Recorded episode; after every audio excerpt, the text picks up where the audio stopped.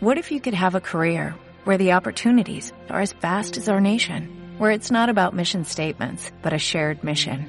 At U.S. Customs and Border Protection, we go beyond to protect more than borders, from ship to shore, air to ground, cities to local communities. CBP agents and officers are keeping people safe. Join U.S. Customs and Border Protection and go beyond for something far greater than yourself. Learn more at cbp.gov/careers.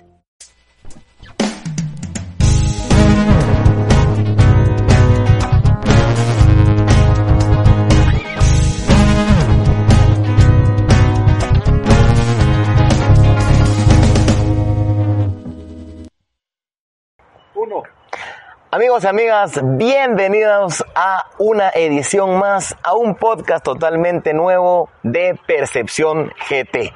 Quiero decirles que hoy decidimos salir y bueno, disfrutar de la naturaleza y conocer más sobre este nuevo concepto. Hoy no estoy solo y detrás de cámaras estamos bendecidos porque Jesús nos está grabando el día de hoy. Así que Jesús, muchas gracias y también bienvenido y gracias por la compañía. ¿Todo bien? Me sacaste de la casa. Cierto, lo sacamos. Bueno, ahora sí vamos a presentar a nuestro invitado y por supuesto parte del equipo que tenemos acá el día de hoy, nuestro querido Luis del equipo de Tacaná. Gracias, gracias. Qué bonita oportunidad, la verdad, tenerlos el día de hoy acá con nosotros. Ya, ya, cabal, hoy, hoy de hecho estamos celebrando un año ya de, de existir, de estar abiertos ya al público, gracias a Dios. Ha sido un año bien, bien interesante. Bueno, entonces estamos de celebración hoy. ¿Cómo lo vamos a celebrar? Más nos quedamos aquí hoy. Ah, sí, hoy sí, de largo. Hoy sí se acaba hasta las 10 de la noche. No sé si va a dar la memoria para, para grabar tanto. Pero O si se puede subir a redes todo lo que, toda la fiesta que vamos a tener hoy. sí, va a estar alegre. Bueno, pues Luis, la verdad es un gustazo y cuando llegamos, lo, lo platicamos, nos abriste las puertas no solo de tu negocio, sino que también de tu casa. Pero antes de hablar de Tacaná GT, quería preguntarte, ¿quién es Luis? ¿Qué le gusta hacer a Luis? Mira, pues, te soy honesto, yo personalmente hago de todo. la verdad es que yo tengo que dedicarme a la cocina desde el 2012, 2013. Eh, comencé la carrera aquí en Guatemala, yo soy salvadoreño, mi esposa es de aquí de, de- de Guatemala. Entonces, al principio yo era estudiante de Derecho, fíjate vos, yo estudié Derecho cuatro años, por un año no, no fui abogado. Todavía se puede, ¿no? Fíjate que como estudié en El Salvador, entonces las leyes allá son diferentes que acá. O sea, si me metiera aquí tendría que ser de cero, muy pocas equivalencias tendría. Pero en algún momento yo sabía cuando me casé con mi esposa que iba a terminar viviendo aquí, va. Pues, generalmente uno jala. Tu esposa es Mi guatemalteca esposa es de acá. Mi esposa es guatemalteca. y te convenció. Me convenció. Mira, la verdad es que yo desde pequeño le decía a mi mamá, porque mi mamá me traía aquí a pasear, vamos. Entonces le decía yo a mi mamá que yo quería vivir aquí, no quería vivir allá. O sea, ¿y cómo lo conociste? ¿Cómo? Es que yo soy miembro de la Iglesia de Jesucristo de los Santos de los Últimos. Días y ves que en zona 15 tienen un templo. Sí, sí. Entonces yo venía a ese templo, Ah, pero tenía yo, ¿qué te digo? Tres años. Pasaba yo, no me van a agarrar los de migración, pero pasaba yo ilegalmente debajo de la... debajo de la editemos fiesta. eso, eso. Así me pasaba mi mamá para venir a conocer acá. Pero fíjate que, eh, pues al final yo le decía, yo quiero vivir en Guatemala. No, no, nunca me sentí, no me vayan a oír los del Salvador tampoco, pero... si no iba a decir, no te Sí, sentís no, salvadoreño. no, no es que no me sienta salvadoreño, solo es que no, no me sentía yo completo, digamos. Siempre, siempre pensé que debía estar acá. Y yo le decía a mi mamá, fíjate que cuando yo sea grande te voy a venir a traer para que vayamos a la antigua y te voy a venir a traer una camioneta blanca, le decía yo. Y cuando me casé con mi esposa al tiempo nos vinimos a vivir acá. Eh, compramos una camioneta blanca y fui a traer a mi mamá Se cumplió. para llevarla a la antigua. Entonces, pues yo siempre tuve el deseo de vivir acá, pero dejé el derecho, me metí a estudiar administración de empresas. Y dentro de administración yo me di cuenta en mi mente, vamos, que, el- que el- los restaurantes y la comida era un negocio buenísimo. Y a veces no, pero, pero yo me di cuenta que si yo quería poner un restaurante yo tenía que saber cocinar. Exacto. Entonces me metí a cocinar, vamos, abracé la cocina, me metí a cocinar, estudié acá en la Universidad Galileo y la Academia Culinaria de Guatemala. Yo soy producto Galileo. Eso. También. Aquí está el Ah, team, aquí me- todos ahí en la celebración. ¿Vos también, no? No, yo no. Ah, bueno. Pero también me uno al team, ya, ya estoy emocionado con él. Bueno, pues al final estudié ahí, pero después me metí a, a trabajar en diferentes lugares. Trabajé en una granja en la antigua, no sé si la conocen, se llama Caoba Farms. Cuando Sí, sí. Caoba comenzaba, empezamos nosotros los Farmers Market con Alex Cronic, que era el dueño, es el dueño. Y yo empecé a hacer todo el tema de la comida, entonces siempre fuimos muy familiarizados con este tema de jardín y el aire libre y que verdura fresca y producto local. Entonces por ahí comencé. Me después decidí ya ya poder manejar restaurantes más grandes y trabajé para Fine Dining Group, que Sí. Zambia Viva el CP Verde, y en ese tiempo era tierra. De tierra yo decidí irme a México, vamos, porque el país, fíjate que tristemente en cocina te valora mucho más si vos tenés experiencia en el extranjero que localmente. Entonces, por muy poco tiempo que vayas y a veces tal vez no vas a hacer mayor cosa, pero venís y eso ya te, te ayuda un montón, te le abre muchas más puertas, el sueldo cambia, o sea, tenés que hacer esa inversión. Si Sí, te dedicas a para, para todo, porque también me he dado cuenta que muchos también sacan maestrías en otros países para posterior a eso venir a Guatemala y replicar el conocimiento, pero sí me he dado cuenta que las personas tienen ese concepto que sí abre muchas puertas tener un título internacional. Sí, fíjate. Entonces yo al final decidí invertirle a eso más que más que a continuar mi licenciatura en la universidad, perdone, por favor. Pero decidí invertirle a eso, me fui a México a un restaurante que se llama Quintonil. En el tiempo que, que yo llegué era número 26 del mundo y en el tiempo que estuvimos por ahí eh, llegó, el- llegó a ser número 12. Es lo más alto que ha llegado. Subieron Entonces, bastante. Subieron bastante. Y la verdad es que yo viví toda esa transición, entonces eso me ayudó a mí a abrir mucho, mucho la mente en temas de cocina. Regresé, pero cuando regresé te topas con que venís con esperanzas muy altas y te venís a pegar en el muro porque la gente al final después no te quiere pagar lo que vos invertiste allá, entonces era muy difícil. Yo pasé más o menos unos tres meses sin trabajo. Fíjate vos, cuando venís del número dos del mundo, vos venís en tu mente que, que Vos vas ya a venir inspirado, Ajá. Vos que decís- a pegarla. Al contrario, o sea, vos no decís yo voy a buscar, sino que Me van a algún a headhunter o algún Ajá. cazatalentos va a ver y, y seguro me van a, me van a posicionar No, bien. Eso no pasó, fíjate vos. Y al final, eh, pues hubieron ciertas cosas por ahí que, que yo tuve que aprender también personalmente. En algún momento, yo soy muy religioso, ¿a vos? Sí, sí. Entonces, en algún momento yo sentía que habían cosas que tenía yo que aprender para que Dios me diera esa bendición, vamos. Entonces yo lo aprendí y te digo, el día que lo aprendí, al día siguiente me llamaron y ya tenía trabajo, vamos. Entonces empecé a trabajar con tamarindos, luego me volví a ir a México otra vez. Estuve en un lugar que se llama Fonda Fina, estuve en Puyol también un ratito.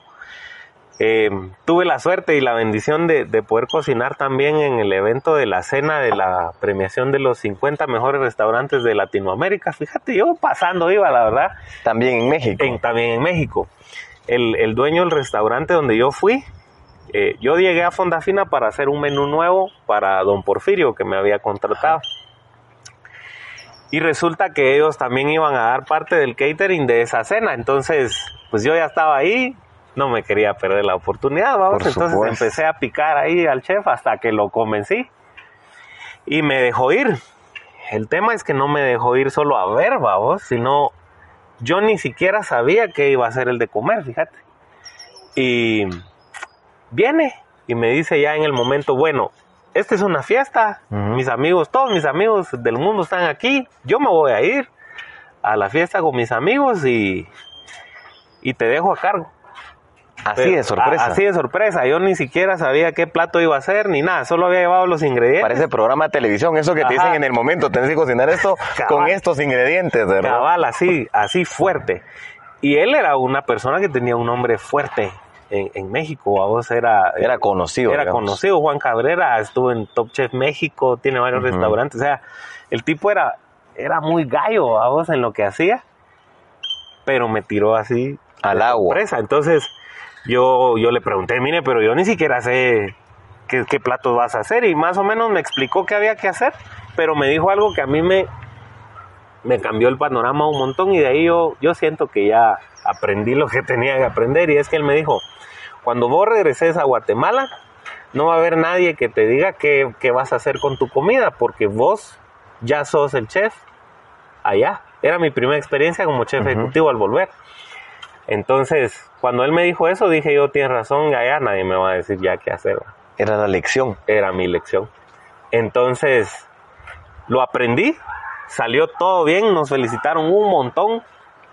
De hecho, a mí me invitaron después a la fiesta, yo ya pasé con, ya con los mejores de Latinoamérica, no era, ese fue un momentazo, mira vos, y fue un timing, porque de hecho yo ni siquiera tenía que ir en esas fechas, sino que mi vuelo por una razón se tuvo que mover y ya no me fui. Y el último día que yo estaba en la Ciudad de México era ese día.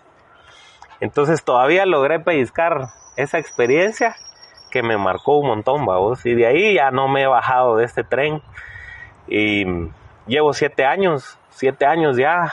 Después de eso pasé a la corporación Sarita, que es otro tema, vamos. Es un es Otro un- mundo. Es otro mundo, es una cadena ya de volumen.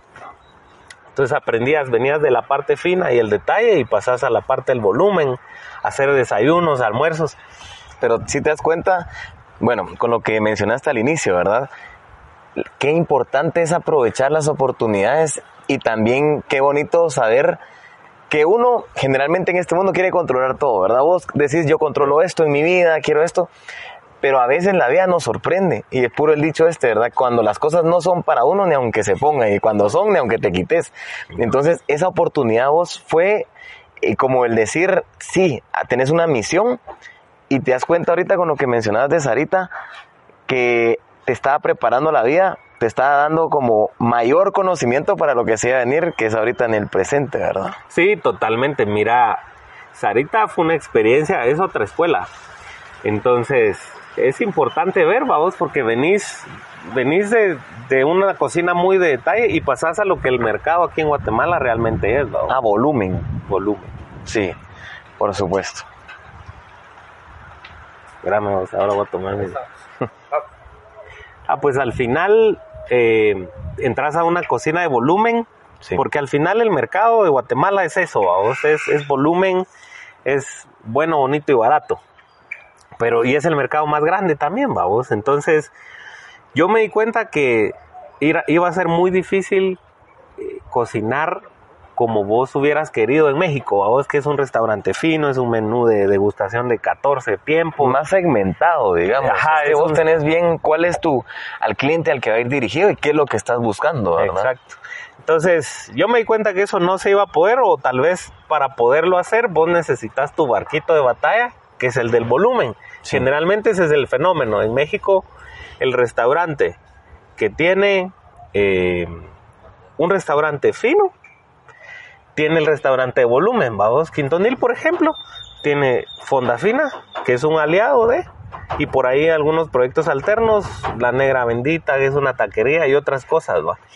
Entonces yo entendí que aquí el fenómeno debía de ser igual. Si no, mira ejemplos. Fine Dining está. Ambia Viva, pero también está San Román. Sí, sí, es que tenés que tener un producto que vaya a competir. Por ejemplo, hay un restaurante acá que no voy a mencionar, pero eh, digamos que vende pollo, ¿verdad? Y es muy Ajá. famoso. Entonces, vende pollo y los precios versus su competencia no van a ser los mismos porque ellos se enfocaron en un buen restaurante y todo. Entonces, tenés que ver esos costos también. Sí. Podés sacar otra marca, seguro, para ir a competir. Sí, eso es al final lo que buscábamos. Mira, después de eso yo terminé restaurantes porque yo llegué al tope, vamos, ya no, ya no podía más. O sea, ¿qué, qué más querías? Tenías vos, o era poner tu restaurante, que en el momento yo no tenía la, la facilidad de hacerlo, em, o era pues quedarte ya ahí en la corporación, por ahí en algún momento tal vez aspirar a una sociedad que iba a ser muy difícil en una empresa familiar. Entonces yo decidí brincar a hoteles. Y ya en hoteles eh, golpea la pandemia fuerte. Sí. Yo estuve en hoteles más o menos unos seis meses viendo el, el Radisson, Marriott, por ahí ya estaba queriendo agarrar el convento o el antiguo, pero al final no se pudo, la pandemia llegó y otras cosas. Y nos golpeó fuerte y nos quedamos en el aire, vamos. No teníamos nada. Muchos, creo yo, ¿verdad? Ah, Ese, era, ese era el momento crucial para muchas, más las empresas que todo dependía de, de, primero, de solo una empresa y segundo, que era presencial, ¿verdad? Ahí, ahí se un Sí. reto muy fuerte. No, mira, la, la pandemia nosotros en hotelería la empezamos a sentir antes y todavía no se termina de recuperar. No, seguro. Tengo amigos en, en el tema, ¿verdad? De hoteles y sí, seguro es algo, es más, se, hubo muchos despidos. Sí, pues al final, mira, eh, nos topamos con que ya no teníamos esa fuente, vamos, y, y mi esposa, mira, mi esposa ha sido un... ella ha Un sido pilar fundamental, pilar digamos. fundamental para que todo esto exista. Nosotros empezamos a vender comida desde acá, a domicilio, fíjate. Teníamos dos proyectos, uno de mariscos, que tristemente aquí no se vendía nada, vamos, todo se iba para carretera El Salvador. Vendíamos más o menos unos 80 ceviches y tiraditos peruanos, todo el rollo así. Pero aquí no vendías nada, se iba todo para allá. Y, y después de eso entraba Rústicos, que era nuestro proyecto anterior, y ahí empezamos a vender pizzas en horno de leña, fíjate. Ahí es donde empieza la, Ahí la historia. leña. Entonces al final eh, el país después se abrió y el delivery empezó a bajar otra vez, ¿va? Entonces, ya no te funcionaba tanto, digamos, ir a carretera El Salvador a, a entregar. No, porque la gente, pues, suponete, estaba encerrada por meses, ¿va? Y de repente como que les abrieron la talanquera. ¿viste? No, y desesperados salían, Todos ¿verdad? O sea, fueron desesperados. Entonces, pasó lo mismo con los eventos virtuales también. cabal. Pues al final nos, nos quedamos que el delivery para nosotros rústicos ya estaba muriendo. Entonces viene mi esposa y me dice, pues mira, aquí tenés un jardín grande. Eh, ¿Por qué no haces algo acá? va?" Pero yo venía de cocinarle a gente en zona 10, zona 14, zona 15, Sí. hoteles. Entonces yo mi mente estaba a otro mercado, vamos, pero yo decía, ¿cómo voy a hacer yo para que venga gente hasta aquí? Porque no estamos en un lugar cerca, ¿va? Sí, vamos, vamos a hablar, vamos a hablar de eso, pero te quería interrumpir acá para contártelo desde otro, otra perspectiva, desde otra, bueno, al final todo es cuestión de percepción. Sí, cabal. Mira, vengo yo un día y sí, encuentro, encontramos en redes sociales este famoso Tacaná. Y cuando venimos, si era un lugar que había un, un condominio y después una, una garita. Igual ahí con, con, con todas las aplicaciones. aquí donde me yo dije, metieron. pero ¿será que no me confundí? Bueno, y vine, pero ahora te lo voy a contar como cliente. Me parqueo. Para la espera me pone una fogata re linda. Una fogata que está encendida desde la tarde y que puedes estar ahí esperando a tu mesa y te sentís como, no sé, como esos, cuando, cuando salís con tus amigos y quieres algo diferente y vas a esa fogata. Después el concepto, llegas a este lugar que vamos a hablar ya ahorita de, de qué es Tacaná. Los trabajadores que están aquí todos sonrientes, todos ayudando y me comentan aquí todo es a la leña. Ya después voy a hablar de los sabores y, y esa, esa fusión que vos, que ya lo platicamos al final. Pero, ¿por qué Tacaná? ¿Por qué toda la leña? ¿Y por qué hoy te lo, te lo digo y no, no es porque seas mi invitado, pero es muy famoso? Es que, es que la gente, o sea, vos lo haces por cita, ¿correcto? es por reservación. En la reservación, ¿acá cuánto se llena o, o cómo es? Mira, nosotros, de hecho, el tema de las reservas es por varias razones. Es por temas, primero, de aforo, Sí. para mantener el aforo que debe ser. Segundo, por registro en garita, vamos, por seguridad de todos. Y tercero, por, por el tema del COVID. Nosotros tenemos toda la base de datos de la gente, por si hubiera aquí alguno que, que sale infectado, sea cliente o empleado. Nosotros tenemos Tenés toda que la reportar. capacidad de avisarles, ¿va? Sí. a todos, que creo yo que no cualquiera se va a tomar, la mayoría de la gente se lo va a callar y no va a decir nada. Pero creemos que es una actitud responsable al final. Es un arma de dos filos, ¿vamos? Porque también la gente puede decir, ah, no, mucha, ahí salió uno, ya no vayan. O como puede también pensarse, no, miren, si son responsables, avisan y, y qué bueno, ¿va? para estar atentos. Pues al final decidimos hacerlo así con reservas, pero eh, mira, hasta Canal final nació por esa idea que mi esposa tuvo de, de hacerlo acá.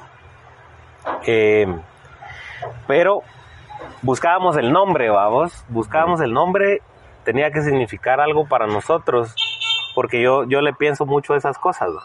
algo memorable, podríamos Algo decir algo que se quedara en la mente del, Exacto. del consumidor, solo para que nuestros, bueno, los que nos están escuchando, los que nos están viendo en YouTube, vamos a hablar de Tacaná y después para todos los emprendedores y las personas vamos a decir los retos, ¿verdad? De poner un negocio y también vamos a cerrar este podcast con qué consejo le, quisiera, le quisieras dar para una persona que ya empezó su, su, su negocio o que, o que quiere empezarlo, ¿verdad? Mira, pues Tacaná nace porque sabíamos que aquí, para hacerte venir hasta acá, tenía que ser algo bien diferente.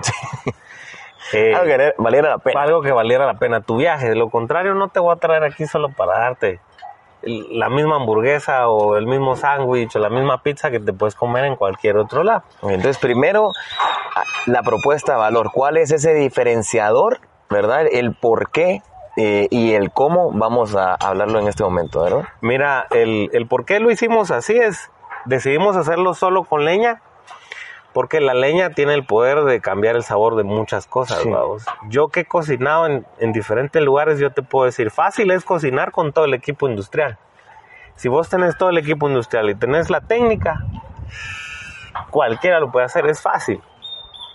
Pero cocinar solo con ese monstruo Con- que está ahí, no cualquiera lo hace. Y vamos, podría una difícil. empresa, así como lo que mencionamos, aparte de la calidad, aparte es el volumen.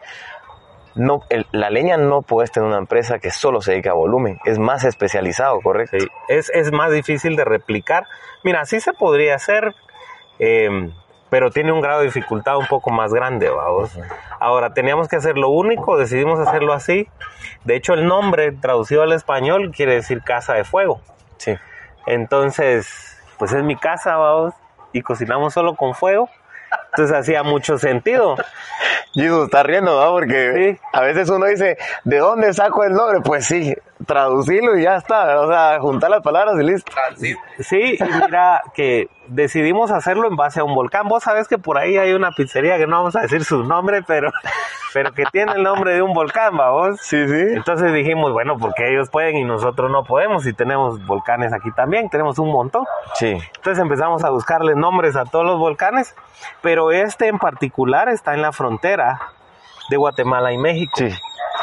Entonces mi carrera en cocina ha sido en Guatemala y México. Entonces tenía un Y ese significado. estaba en esa línea, Ya digamos. estaba sobre esa línea.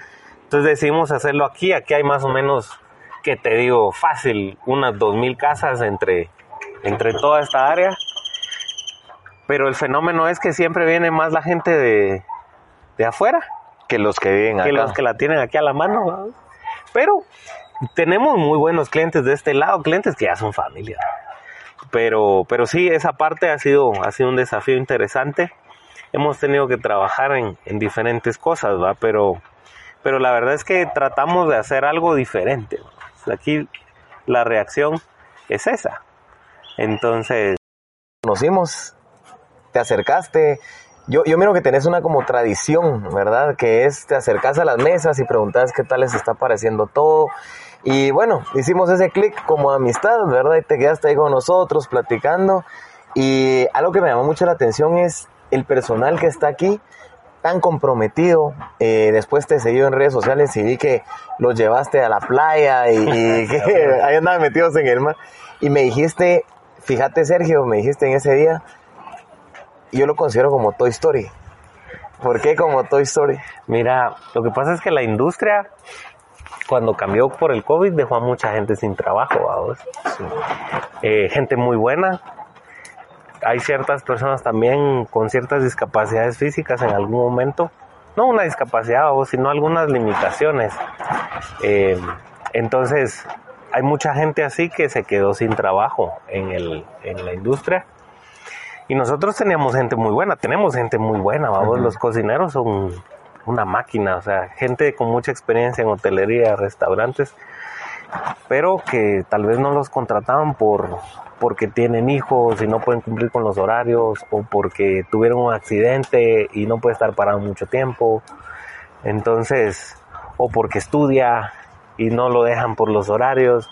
Entonces, al final nosotros decimos que somos como la cajita de los juguetes rechas de Toy Story porque tenemos eh, todo lo que la industria posiblemente no quiso en su momento y que nosotros recibimos y abrazamos, vamos, porque al final de todos ellos ha dependido mucho de esto. Yo le echo mucho la gloria y todo a ellos, vamos, porque yo hoy por hoy puedo decir que yo puedo no estar aquí y ellos funcionan a la perfección.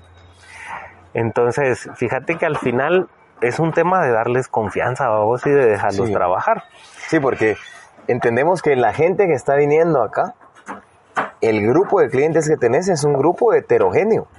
No son homogéneos. No, no creo que tengas a los mismos clientes con los mismos gustos.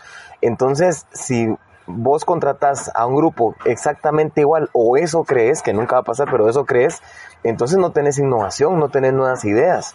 En, la, en un grupo heterogéneo como el que tenés, ¿verdad? Y aceptar que cada persona es distinta y que cada, a lo que voy es que muchas empresas ahorita hablan de diversidad, pero como diversidad es respeto, ¿verdad? Es respeto y Sí. que sepas que cómo te pintes el pelo o, o lo que sea no va a perjudicar en tu trabajo, en tus ganas de trabajar. No, y, y mira, deja eso. Yo, yo creo, aparte de todo el aspecto físico, vos, yo creo que la, la diversidad cultural y mental en, en la gente que te rodea en tu trabajo es un arma muy grande.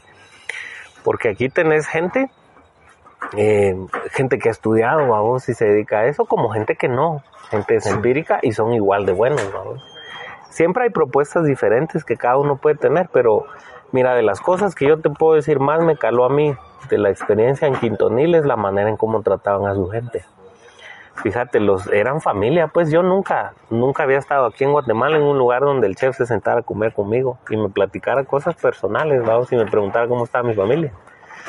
Aquí es otro rollo. En cambio allá se interesan mucho por vos, vos. Sí, te sientan, tienen su tele, su comida especial para los... Sentís que es una plática más honesta. No, y, y más honesta, y el trato, vos, es, o sea, te sentás a comer y, y, pra- y- y tenés ese tiempo, a vos, personal uno a uno con, con ellos. Eso, eso a mí me cambió un montón, porque yo venía de una industria acá donde el maltrato es grande, vos, el irrespeto y todo, el bullying laboral, o sea, es fuerte. Y cuando llegas allá donde, donde estás con los mejores del mundo y vos crees que el nivel de exigencia y presión va a ser peor, te das cuenta, que, cuenta no, que no. que es al revés, que entre más relajada está la gente, mejor trabaja, vamos. Entonces, al final, creo que es importante. Ahora, lo que sí es, nosotros aquí, ellos por decisión propia se quedan a dormir acá, y fíjate vos, porque se ahorran el pasaje. Ellos lo decidieron. Ellos lo decidieron. Aquí tienen un lugar donde dormir, tienen su dormitorio, tienen agua caliente, tienen sus camas, tienen comida los tres tiempos. En y los- y el su día de descanso aquí. se van a sus casas. Su día de ¿no? descanso descansan como un... e- Eso nunca lo vas a ver en la industria. Aquí es bien difícil. Ah. Aquí ellos descansan domingo, lunes, martes. Y trabajan miércoles, jueves, viernes y sábado.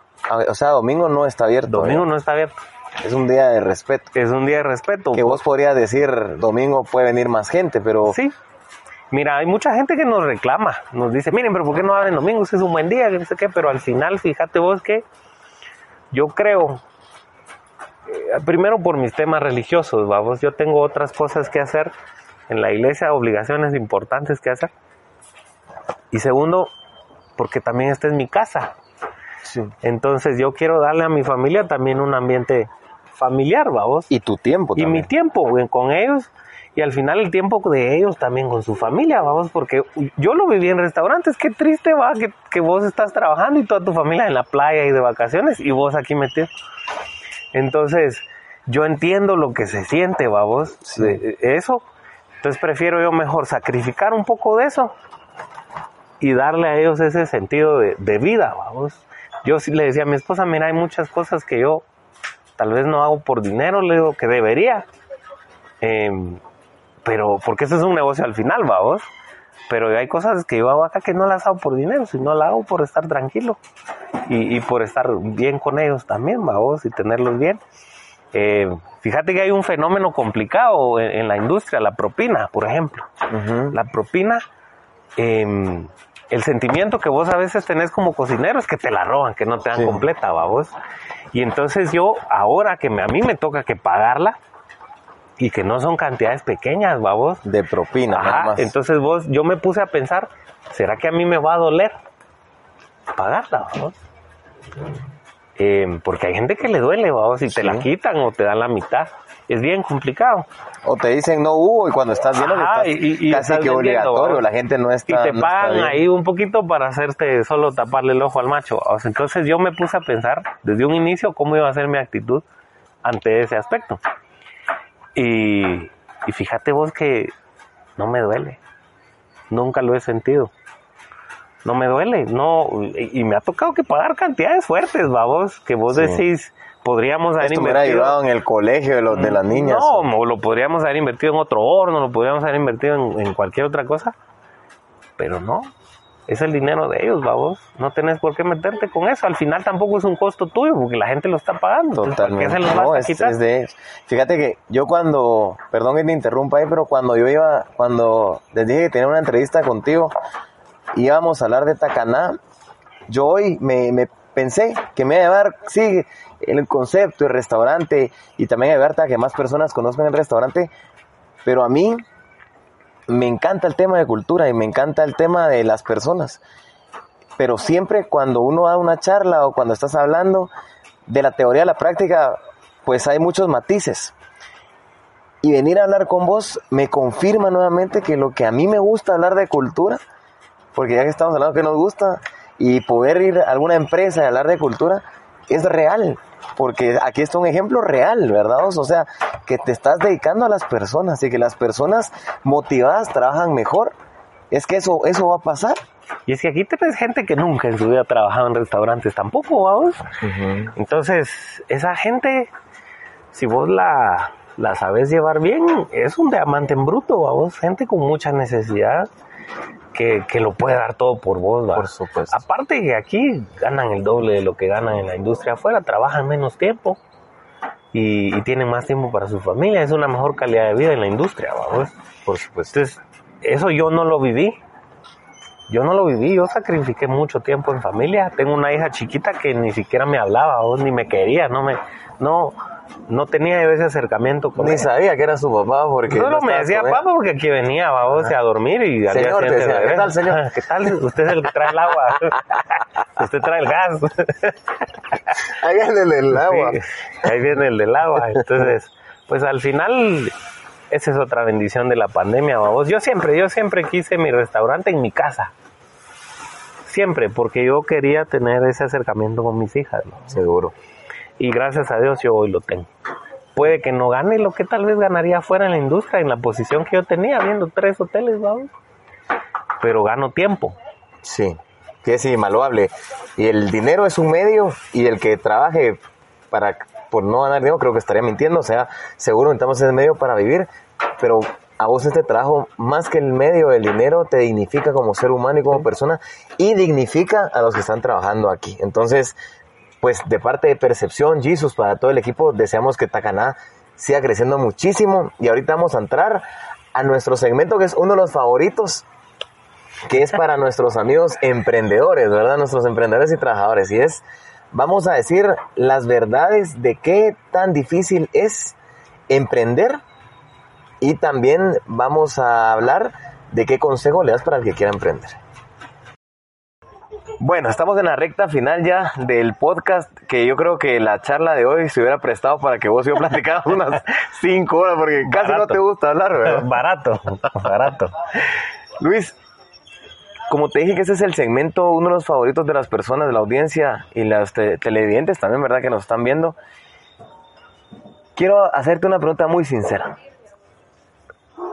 Digamos que yo hoy me transformo, imagínate a un amigo que tengas vos desde la infancia, un amigo que vos decís, mi mejor amigo, ha estado conmigo en las buenas y en las malas.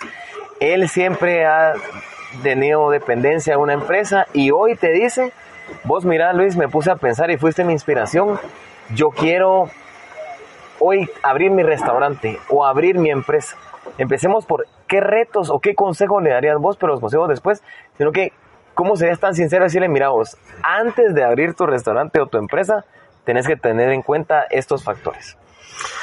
Ay, mira, ha sido un camino complicado, vamos, porque el, el salario te da cierta seguridad, vamos. Es, es una droga muy adictiva, te mantiene muy seguro. Pero el, el problema de eso es que vos como persona no creces. porque estás cómodo. Eh, creces en ciertos otros aspectos, pero, pero estás muy cómodo. Mira, de los, de los retos que nosotros hemos vivido aquí o, dentro del negocio es cómo crear algo único en un tiempo difícil, vamos. Eso, eso es complicado. Eh, y aparte, para, para, el concepto, para ponerlos un poco en, en, en, el concepto de cómo es, aquí estamos en un lugar, en una montaña, donde no es fácil que te conozca nadie. En un concepto donde cocinamos solo con leña, no hay gas. Y aparte, no somos un nombre ni una marca conocida. Entonces teníamos, tenés que hacer algo único. ¿Y qué estamos viviendo? Tal vez alguien esté viéndolo eh, este año, ¿verdad? Estamos 2022, pero si este video pasa a alguna persona que lo está viendo en, en, otro año, ¿qué es lo que está sucediendo estos años? Estamos en medio de una pandemia. Sí. Y muchas empresas decidieron cerrar, muchas empresas decidieron invertir en lo, en lo digital, en lo virtual, que está muy de moda y yo estoy totalmente a favor de la transformación digital. Pero vos venís y decís, hagamos algo presencial, hagamos algo al aire libre también. Pues es que, mira, una cosa importante es que a pesar de los retos que tengas, también tenés que ver que hay ciertos recursos que tenés. ¿Qué tenés para echar mano, vamos? Sí. Y lo que teníamos nosotros era este jardín grande. Teníamos recursos, teníamos el conocimiento, teníamos las herramientas, la gente. Antes, ¿qué hacías? ¿Qué hacían con este jardín? Nada, había Nada, algo. era el jardín de mi casa. Aquí tenía yo mi saltarín con mis hijas y aquí me venía a acostar a mediodía con ellas. No, no hacíamos nada. Entonces, eh, todos tenemos algo con lo que podríamos iniciar y, y Sí. trabajar, vos. Ese es un principio real, vos. De lo que existe tenés que saber multiplicar y hacer. pero necesitas algo. Porque Necesitas algo. ahorita yo he visto mucho y lo hemos platicado en podcasts anteriores, hay muchos vende humo que le llamamos y es como empieza con cero efectivo. Pues, pero tal vez una buena idea, ¿verdad? Tenés que tener algo, no, no es Mira, tan te, soy honesto. Hay recursos en nuestro alrededor que no vemos, vamos. Yo, eh, lo que tú decías, comenzar un negocio desde cero y no, sin dinero, yo aquí comencé sin dinero. Eh, pero teníamos otros recursos. Aparte del jardín, dentro de tu mismo círculo de confianza también hay gente que te puede apoyar. Porque mi, Bueno, pues eh, fuimos a un pequeño corte, pero a ustedes no lo notaron porque ya estamos aquí de regreso. Yo te quería preguntar, ¿hubo en algún momento, porque podríamos decir que en la vida todo es felicidad y todo es, yo creo que estaríamos mintiendo, ¿hubo algún momento ya aquí en, en Taganá que vos dijiste voy a tirar la toalla o no, definitivamente ya estoy cansado, estoy agotado? Fíjate que tirar la toalla no. Porque cuando ya tienes hijos es otro rollo, ya no puedes tirar la toalla. Pero lo que sí te puedo decir es, momentos difíciles han habido muchos. Eh, el año pasado nosotros tuvimos una temporada un poco complicada, más o menos el mes de octubre, noviembre.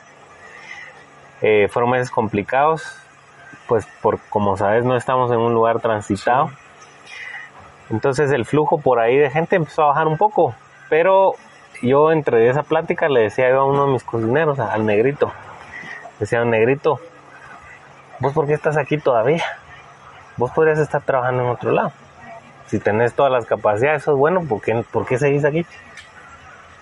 Y entonces él me dijo, porque yo tengo fe que un día esto aquí va a reventar.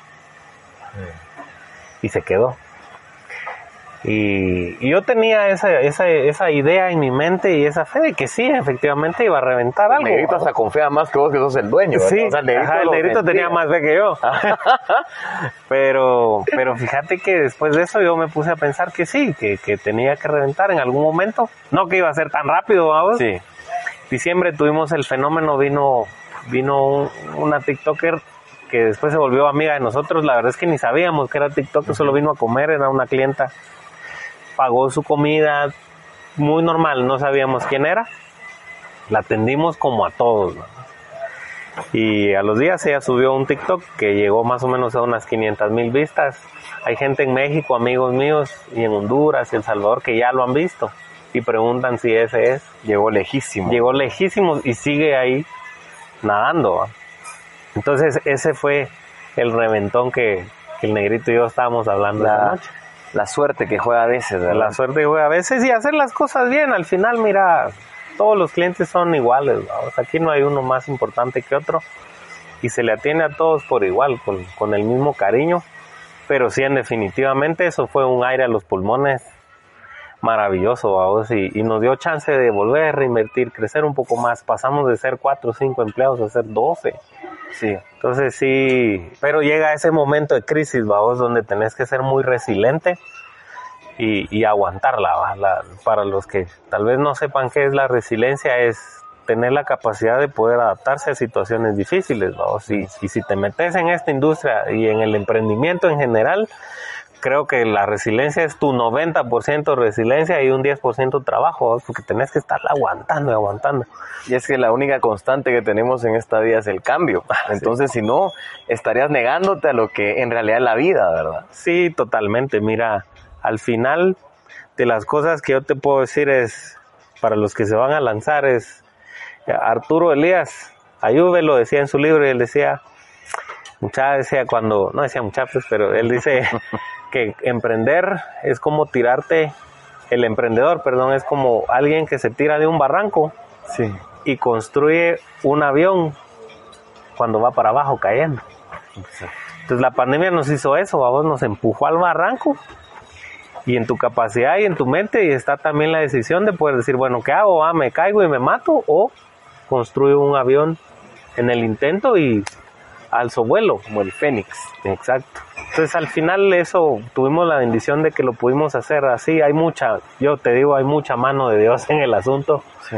eh, en nuestra vida porque también soy de la opinión de que las cosas se regresan, ¿va? vos. Si vos tratas tiempo con su familia, tiempo para estudiar, eso se tiene que devolver Se van a dar momento, las cosas, ¿verdad? Entonces, como hoy les queremos regalar algo a todos los que nos están viendo y escuchando, regalémosles entonces tres que se lleven de este podcast, se lleven tres consejos si el día de hoy quieren emprender o si ya están en una empresa en la cual pues está en el camino pero tal vez no ha llegado a ese punto el que, el que mencionaste. Entonces, en, antes de despedirnos, ¿cuáles serían esos tres consejos? Mira, los primeros, los tres consejos que yo te puedo dar es número uno, tu tiempo. ¿vamos? Tu tiempo es un recurso no renovable, nunca más va a regresar el día de ayer. Entonces tienes que ser muy sabio qué vas a hacer con tu tiempo. Eh, obviamente en una empresa que no es tuya, tu tiempo no va a ser valorado de la misma manera. Entonces valora bien tu tiempo, que tu tiempo genere no solo lo que te dé económicamente, sino te dé la facilidad de guardar y destinar ese tiempo para lo que realmente vale la pena, tu familia, la construcción tuya como ser humano, vamos. Eso es uno.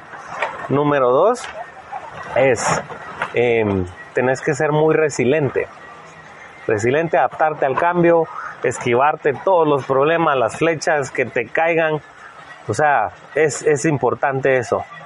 Eh, número tres, yo te diría, rodeate de gente buena. Rodeate de gente mejor que vos.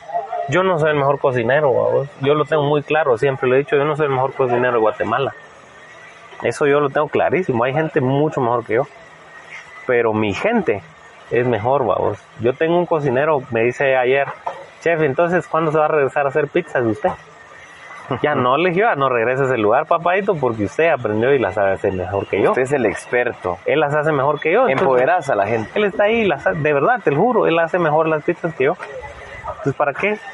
¿Para qué, ¿para qué me voy a gastar en eso? vamos? Entonces, resumidas cuentas, tu uso del tiempo con estas maravillas de Jocote. Gracias, a gracias a la producción. que esta fue de las primeras que compartimos con vos. Sí, sí, sí, ya, ya vamos a hablar de esto que nos acaban de traer. Pero sí, tu uso, tu uso del tiempo, la residencia, la resiliencia, adaptate a lo que venga y, y con la fuerza necesaria, vamos, mental. Necesitas mucha fortaleza mental. Y número tres es tu, tu capacidad de tener gente mejor que vos en lo que haces, ser humilde, lo suficientemente humilde, dejar que gente mejor que vos haga lo que tiene que hacer, vamos. Eso te diría yo en mi corta experiencia. Qué, qué buenos consejos. Yo creo que te estás despidiendo pues con broche de oro. Los consejos son lo, lo más sincero que pueden existir. Yo siempre me gusta aceptar consejos de personas que predican con el ejemplo y que hay coherencia entre lo que se dice y lo que se hace.